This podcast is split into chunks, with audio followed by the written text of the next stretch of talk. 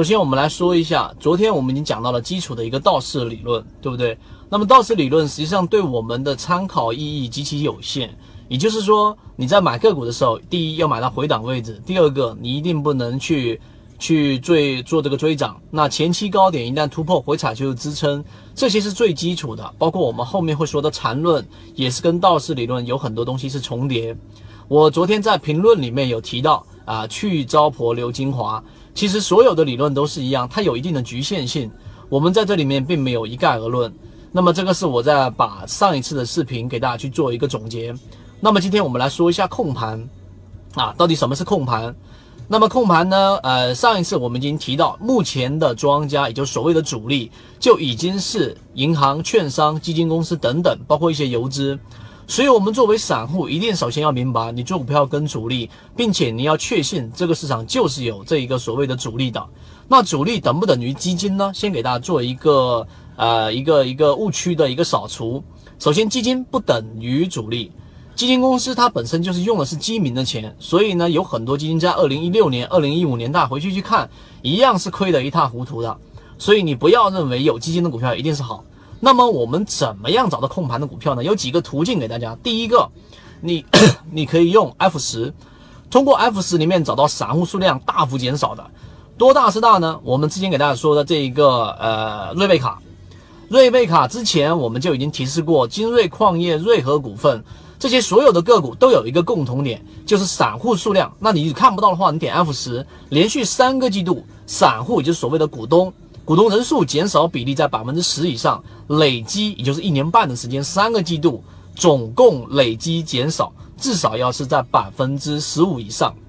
那么散户减少了，股东减少了，那么流通盘中间一定不能有任何的配股。这种情况之下，你就非常容易干嘛呢？能找到一只我说这种散户数量减少、筹码非常密集的。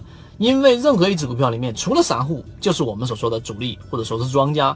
所以散户减少就意味着庄家在收集筹码，这是第一个判断控盘的一种条件。第二个，我们一直提瑞贝卡，一直提万泽股份，为什么？因为这样的个股它本身就已经是高控盘的强庄股。强庄股的第二个特点呢，就是它本身已经创出半年内的新高。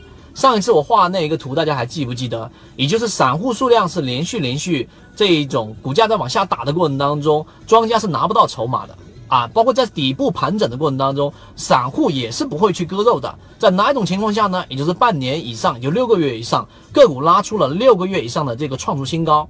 这种情况之下呢，散户特别容易把筹码交出来。瑞贝卡、万泽股份就是其中的这一种类型。当然，我们这里边不做任何的个股推荐，只是拿这一个个股给大家作为一种方法上的验证。所以到我们节假回来之后，大家可以去看一看瑞贝卡的表现。目前从我们周三讲到现在为止，三个交易日冲到百分之十左右的一个涨幅了，后期还有非常大的空间，大家可以预期。所以我们说完这个东西之后，就是想让大家明白，实际上做股票啊，条里面开这开这么一个。一个直播啊，开这么一个视频，然后就是为了让大家真正的去学会投资理念。所以控盘的第二个点明白了，第三个点，控盘的股票有有一个很好的一个特点，什么特点呢？抗跌性。你去看一下瑞贝卡，它但凡是出现下跌，它一定是干嘛？一定是在短期内修复的。你可以用这种方法来做一个呃一个个股的强弱判断，也就是它如果说。在这一种快速的下跌过程当中，没有办法进行修复，啊，你下跌下去就像这一个吃了泻药一样，一直不回弹，没有任何的办法。那这一种一定不是控盘股，明白了吗？或者说是弱庄这一种概率，我就基本上把这样的个股给它判断掉了。所以第三点是抗跌，第四点，你只要抓对这样的个股，我们之前瑞和股份以及十二月六号在我们三分钟教你抓这个涨停板盈利模式里面的中电广通。啊，第二天讲完，十二月六号大家翻回去看一下，然后呢，结果两个交易日涨停板。那么控盘的这一个目的就是为了拉升，所以第四个条件大家记住啊，你选到这样的个股呢，你可以做一个短线，也就是说预期在一个比较短的时间内，它一旦实实行拉升，马上就干嘛呢？短线了结。我们的盈利目标大概是在百分之十五到百分之二十，所以控盘盈利模式啊，我在这个地方给所有人讲到的这个原因，是因为我们已经检验过，它确实能帮散户挣钱。所以今天专门录这一个五分钟的视频，然后希望大家能够明白控盘的这几个特点。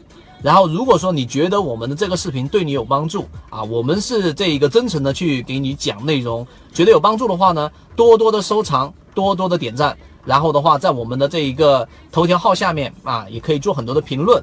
你有任何的个股问题，我有时间我一定上来这个回复你。